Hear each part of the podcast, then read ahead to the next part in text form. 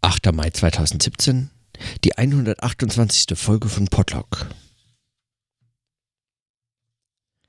Ich habe heute ein Buch bekommen, nämlich äh, den Briefwechsel von Theodor W. Adorno und Gershom Scholem äh, mit dem zusätzlichen Titel Der liebe Gott wohnt im Detail.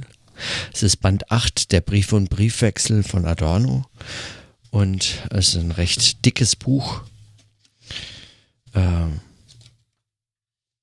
also auch über 500 Seiten. Und es sind ähm, aufwendig, also aufwendig editierte äh, Briefe, mal kurze, mal längere Briefe zwischen Adorno und Gershon Scholem. In sehr vielen Briefen, also ich habe jetzt das nur überflogen und so ein bisschen durchgeblättert, in sehr vielen Briefen äh, sprechen sie, schreiben sie über ihren gemeinsamen Freund Walter Benjamin, der schon recht am Anfang der Briefwechsel, ähm, also der Briefwechsel ist von 1939 bis 1969 und äh, Walter Benjamin hat sich ja bereits 1940 umgebracht. Und es ist einer der ersten, äh, der ersten Briefe, die hierin abgedruckt sind, der tatsächlich auch der beiden Freunde von Benjamin und auch äh, miteinander befreundeten äh, Autoren hier, ähm, in denen sie ihre, ihre Trauer und ihr Entsetzen darüber zum Ausdruck bringen und das diskutieren. Aber was ich, ähm, was ich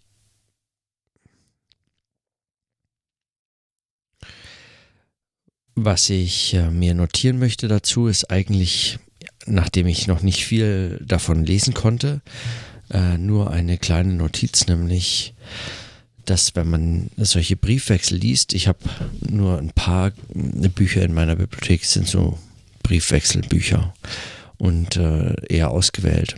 Manche habe ich äh, also geschenkt bekommen, ähm, andere mir eben selber besorgt, so wie dieses jetzt hier. Äh, gebraucht allerdings. Neuwertig. Äh, ein groß, also ist auch ein wirklich schön, schön gemachtes Buch. Ich habe die Radio, äh, die Texte zum Radio von Walter Benjamin, zwei Bände äh, im Surkamp Verlag, die habe ich mir neulich angeschaut im, ähm, im Dussmann in Berlin. Und ich muss sagen, äh, das, ist, das sind die 100 Euro nicht wert, die diese doppelbändige Ausgabe äh, kostet. Ein immens dickes, äh, dicker Band mit Kommentaren der Herausgeber und irgendwelchen Verweisen und letztlich sind es irgendwie 50 Seiten zum Beispiel von Texten von Benjamin über das Radio. Die findet sich, die finden sich auch an anderer Stelle. Also da braucht man dieses einfach wirklich nicht das ist sehr enttäuschend, wenn man sich hofft, erhofft, dass Benjamin da nochmal irgendwie systematischer Texte zusammengestellt wurden äh, über das Radio. Also da muss man schon sehr, sehr, sehr genau Benjamins Textgenese äh, betrachten wollen, damit man dann mit dieser herausgegebenen zweibändigen Ausgabe noch was anfangen kann. Aber bei diesen Briefwechseln von Adorno und Scholem halte ich das für äh, gelungen. So eben von dem, was ich gesehen habe bislang. Und äh, was ich dazu notieren möchte, ist, dass mich das mal wieder beeindruckt hat, mit welcher Gewissenhaftigkeit und mit was für einer großen, mit was für einem großen Respekt für den jeweils anderen ein solcher langer Briefwechsel unternommen wird. Das ist eine Art von Kommunikation, die mir tatsächlich, ohne dass ich sie wirklich je praktiziert hätte, also ich hatte nicht mal Brieffreundschaften früher, wie man das äh, noch früher wohl hatte, äh, wie mir das auch, obwohl ich es eben nicht in der Form jemals äh, intensiv praktiziert hätte, äh, unmittelbar fehlt. Also äh, es, es, ist ein ganz verrückter Eindruck, äh, den man gewinnen kann, wenn man das liest und man sofort bemerkt, was für eine, also was für, was zum einen, was für eine wertvolle Aufrichtigkeit in solchen Briefen steckt. Ähm, zum anderen aber auch, was für eine, ähm, was es von einem abverlangt. Also es kostet offensichtlich Zeit und sehr, sehr viel Kraft, denn es kann nicht einfach eingesprochen oder mit dem anderen gesprochen werden, ähm, sondern in der Schrift drückt sich alles aus, unter anderem auch subtile Untertöne und Zwischentöne und Kommentare und Verweise, die äh, zum einen entkräftigen, zum anderen Schärfe mit transportieren sollen und so fort. Und äh, Schrift gelingt das eben immer nur in der einen oder anderen Form ganz gut.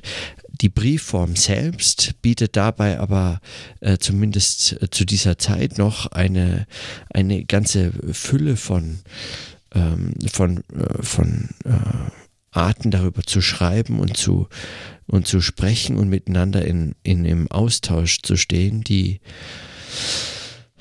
äh, die sowas abfedert, beziehungsweise die, ähm, die daraus einfach etwas ganz, ganz Eigenes macht. Mein Eindruck ist, dass man äh, möglicherweise in solchen Briefen auch einen ganz anderen Modus von Schreiben finden könnte, den man, also man bräuchte gar kein Gegenüber, man könnte einfach selbst Briefe schreiben. Ich habe den Eindruck, an vielerlei Stellen ist es eine, ähm, ist es eine, eine Textgattung, die auch für ihren also sozusagen in ihrer diskursiven Funktion möglicherweise noch nicht gänzlich ausgereizt ist. Es liest sich gut, es liest sich gut, weil Briefe nicht so wahnsinnig ausufern können. Sie äh, greifen einen, zwei, vielleicht drei Gedanken auf, entwickeln ein kleines Argument, schließen ähm, ähm, mit einem, äh, schließen, äh, schließen, indem sie öffnen, Antworten nahelegen und dann bekommen.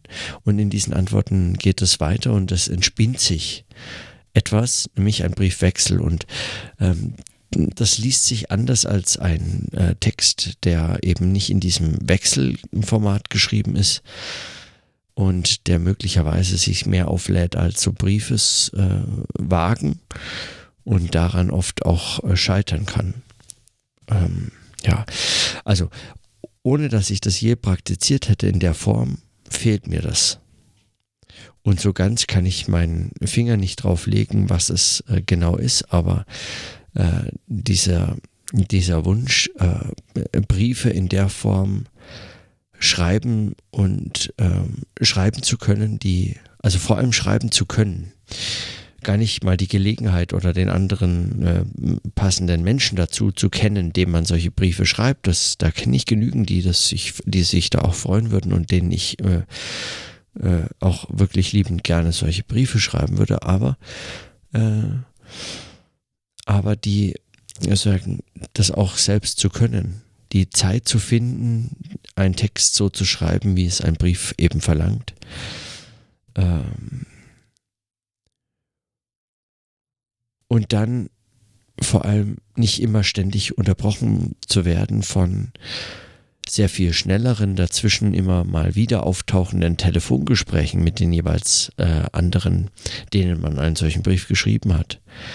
Also man muss sich heute, äh, wenn man solche Briefe schreibt, tatsächlich fast eine Art Sprechverbot über den Inhalt der Briefe auferlegen, damit man nicht Gefahr läuft, mit denjenigen, mit denen man im Briefkontakt, im, äh, sagen, in, in, äh, im, in diesem Briefwechsel äh, verstrickt ist, ähm, aus Versehen zuvor schon am Telefon oder äh, in, also in Face-to-Face darüber zu sprechen. Das geht dann doch schneller als man. Und, ähm, und noch dazu beides wird letztlich äh, nochmal äh, gefährdet durch so Text-Messaging-Apps. Und mit gefährdet meine ich gar kein so ein rückwärtsgewandtes Argument, wie hier geht was verloren oder ähnliches. Dem würde ich gar noch nicht, also es kommt erstmal was hinzu. Äh, müsste ja nicht sein, dass dem etwas verloren geht, aber ich halte diese, also es, es, wird, äh, es wird zumindest unwahrscheinlicher, dass ein solcher Briefwechsel nochmal in der Form zustande kommt. Und mir, ja, also meine Beobachtung für heute ist einfach nur, dass mir das so ein bisschen fehlt, äh, dass ich es gerne lese und dass ich es unglaublich gerne schreiben könnte. Und ich bin beeindruckt von dem, von der Aufmerksamkeit und der Gewissenhaftigkeit und dem eben dem Respekt und den, der Mühe, die sich diese beiden Briefeschreiber miteinander gemacht haben. Ich lese direkt mal einfach den ersten Brief ähm, von Adorno an Scholem aus New York vom 19.04.1939. 290 Riverside Drive, Apartment 13D in New York City. Lieber Herr Scholem, es ist keine Redensart, wenn ich Ihnen sage, dass die Zusendung Ihrer Übertragungen des Sahara-Abschnitts die größte Freude war, die mir ein Geschenk seit sehr langer Zeit bereitet hat. Sehen Sie in dieser Behauptung keine Unverschämtheit. Völlig fern liegt es mir zu prätentieren, dass sich die Lektüre jener Schrift ernsthaft gewachsen mich zeigen könnte. Aber sie ist von solcher Art, dass das Unenträtselbare daran selber ein Element der Freude ist, die mir zuteil wurde. Und ich meine immerhin sagen zu dürfen, dass ich anhand ihres Nachworts zumindest eine deutlichere topologische Vorstellung erlangt habe. Etwas so, wie man ins Hochgebirge geht, in der Hoffnung, dort Gemsen zu erblicken und als kurzsichtiger Städter dabei versagt, aber vom erfahrenen Führer genau die Stellen bezeichnet bekommt, wo die Gemsen wechseln, so dass man schließlich mit der wahren Gemsenlandschaft so vertraut wird, dass man meint, man müsste in jedem Augenblick die seltene Kreatur leibhaftig entdecken können. Und mehr kann der sommerfrisch Reisende nicht ohne Dreistigkeit aus einer Landschaft gewinnen, deren eigentliche Erfahrung nun einmal für nichts Geringeres sich hergibt als für den Einsatz des Lebens. Immerhin möchte ich zwei Dinge anmerken, selbst wenn sie ganz töricht sein sollten. Das eine betrifft mein Erstaunen über den Zusammenhang des Textes mit der neuplatonisch-gnostischen Tradition. Dieses Zusammenhangs hatte ich mich am letzten versehen, ich hatte mir unter dem Sohar gewissermaßen das inwendigste und verschlossenste Produkt des jüdischen Geistes vorgestellt und finde es nun gerade in seiner Fremdheit aufs rätselvollste mit abendländischem Denken verschränkt. Wenn es in der Tat das im eminenten Sinn jüdische Dokument darstellt, dann doch jedenfalls in jenem vermittelten, in welchem eben der Galut das jüdische Schicksal ausmacht. Das scheint aber für mich deshalb von großer Tragweite zu sein, weil das Werk dadurch in geschichtsphilosophische Zusammenhänge rückt, von denen der Ununterrichtete, der das Wort Kabbalah hört, sich nichts träumen lässt. Und vielleicht ist die Frage nicht zu verwegen, ob nicht die metaphysische Intuition, deren Niederschlag der Text darstellt, mehr unter dem geschichtsphilosophischen Aspekt des Verfalls der abendländischen Gnosis, wobei Sie genau wissen, dass der Begriff des Verfalls für mich nicht das mindeste Depravierende an sich hat, zu begreifen sind, als dem der religiösen Urerfahrung, gegen deren Begriff Sie als der Sachverwalter der großen Kommentare gewiss ebenso skeptisch sind, wie ich, der ich aus philosophischen Gründen an Urerfahrungen nicht glauben und der sich das Leben der Wahrheit anders denn als vermittels nicht vorstellen kann. Es schien mir oftmals so, als sei die Gewalt dieses Textes eine, die sich dem Verfall selber verdankt. Und vielleicht könnte eine solche Dialektik etwas beitragen zum Verständnis jenes Moments, das Sie so nachdrücklich herausstellen, des Umschlags des Spiritualismus im und im Sinn ihrer Interpretation möchte ich fast sagen des Akosmismus in Mythologie. Man wäre dann sehr nahe an dem angelangt, worum unsere Gespräche im Sommer sich bewegten, nämlich bei der Frage des mystischen Nihilismus. Der Geist, der aus dem Schöpfungsakt die Welt vertreibt, ruft die Dämonen herauf, denen die Welt zur Grenze gesetzt ward. Die andere Frage ist gewissermaßen erkenntnistheoretischer Natur, obwohl sie sachlich selbstverständlich mit der mythischen Gestalt des absoluten Spiritualismus zusammenhängt. Der von ihnen übertragene Abschnitt ist eine Auslegung der Schöpfungsgeschichte als eines Symbols. Die Sprache, in die das Symbol übertragen wird, ist aber selber wiederum eine bloße Symbolsprache, die den Gedanken an jenen Ausspruch Kafkas naheliegt, alle seine Schriften seien symbolische, aber doch nur in dem Sinn, dass sie in unendlichen Stufen folgen, durch stets erneute Symbole zu interpretieren seien. Die Frage, die ich an Sie richten möchte, ist nun die, ob es im Stufenbau der Symbole hier überhaupt einen Grund gibt oder ob er einen bodenlosen Sturz vorstellt. Bodenlos deshalb, weil in einer Welt, die nichts kennt als Geist und in der noch die Andersheit als bloße Selbstentäußerung des Geistes bestimmt wird, die Hierarchie der Intentionen kein Ende kennt. Man könnte auch sagen, dass es nichts mehr gibt als Intentionen. Wenn ich auf Benjamins altes Theorem vom intentionslosen Charakter der Wahrheit rekurrieren darf, die nicht eine letzte Intention darstellt, sondern der Flucht der Intention Einhalt gebietet, dann drängt sich angesichts des Sohar-Textes wiederum die Frage nach dem Verblendungszusammenhang des Mythos auf. Ist nicht die Totalität des Symbolischen, wie sehr sie auch als Ausdruck des Ausdrucklosen erscheint, deshalb Natur verfallen, weil sie das Ausdrucklose, fast möchte ich es sagen, weil sie die Natur im eigentlichen Sinn nicht kennt. Sie sehen, ich habe, wie es wohl bei einem Text gleich diesem nicht anders möglich ist, nichts anderes herausgelesen, als was ich hineingelesen habe und bin damit vielleicht sogar dem Bann der Schrift mehr verfallen, als es nach meinen Bemerkungen scheinen möchte.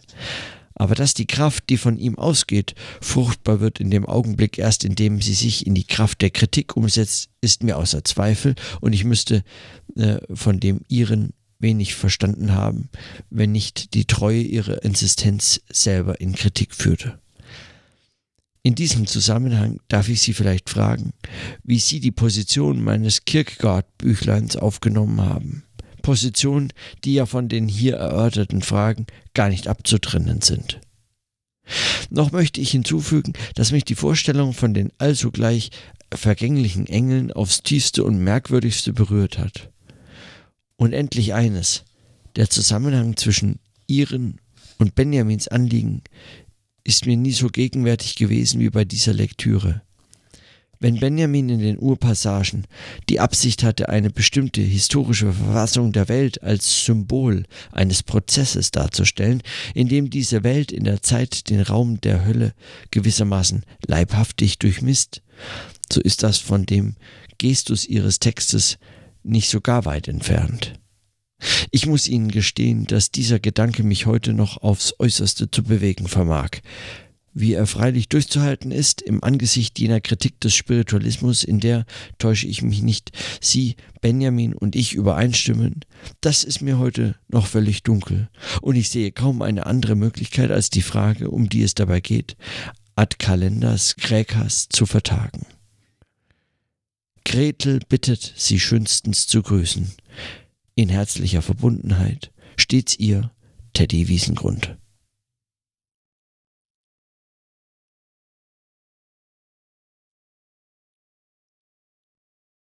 Es folgen dann ähm, Anmerkungen des, der Herausgeber, handschriftliche Notizen, die am Briefrand darauf hindeuten, wie mit diesem Brief dann der Empfänger, nämlich Gershom Scholem, umgegangen ist. Also er las ihn wie einen Text, einen wissenschaftlichen Text mit Anmerkungen versehen am Rand äh, zur weiteren Verwendung. Und als einen solchen kann man ihn vermutlich heute tatsächlich auch immer noch lesen. Von diesen Briefen geht für mich zumindest eine ganz eigenartige Faszination aus. Also wie sie geschrieben sind, in der Melodie, im Rhythmus, in diesen Unterbrechungen und in diesen höflichen Formen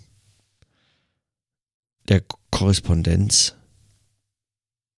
Weil ich mich im Podlog immer wieder mit so unterschiedlichen Textgattungen und Formen der dieser, des Denkens beschäftige, äh, fällt mir diese Form natürlich umso mehr auf.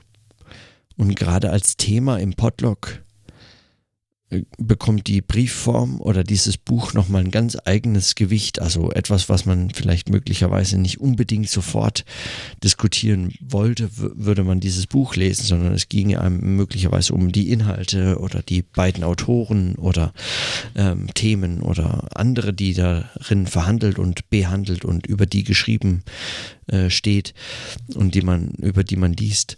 Ähm, möglicherweise interessieren einen all solche Fragen, aber ähm, für mich im Podlog ist diese äh, Textgattung, der Brief, die Korrespondenz hier zwischen den beiden äh, ein, ein nicht ganz unerheblicher äh, Schwerpunkt.